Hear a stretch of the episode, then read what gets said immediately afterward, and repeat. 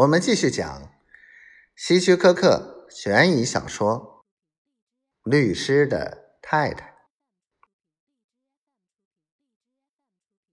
好吧，既然你说和我有仇，要杀要剐，悉听尊便。他突然冒出一句从电影里学来的豪言壮语：“想死没那么容易。”那男人凶狠地说：“我不会便宜你的。”他被捆得结结实实，丝毫都动弹不得，更不用说反抗了。其实，即使手脚没有被捆住，在这种情况下，他也绝不敢有反抗之念。这并不是因为那个男人手里有枪。主要是他本身就是个懦弱的男人，甚至在他太太面前，他的懦弱本性也一览无遗。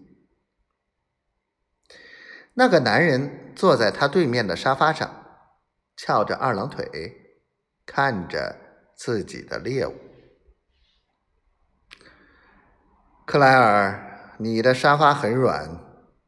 看来你的日子过得不错呀，他说：“宽敞的房子，考究的装饰。告诉你吧，我是在公用电话簿上查到你家住址的，郊区的枫树街一零六二四号。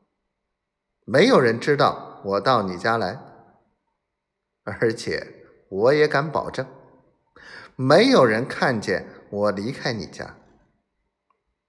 今晚我要欣赏一下你生不如死的样子，你知道吗？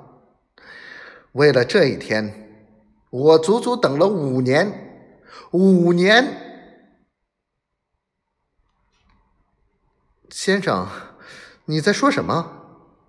我一点都不明白，你弄错了吧？他一脸迷惑地说：“你给我闭嘴，别耍花招了！”那个男人用枪指着他的头：“你以为监狱是人待的地方吗？”死到临头，他突然变得镇静了。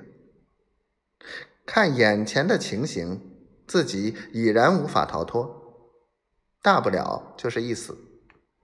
索性死前把事情弄个明白。于是他大声辩解道：“冤有头债有主，你蹲监狱与我何干？”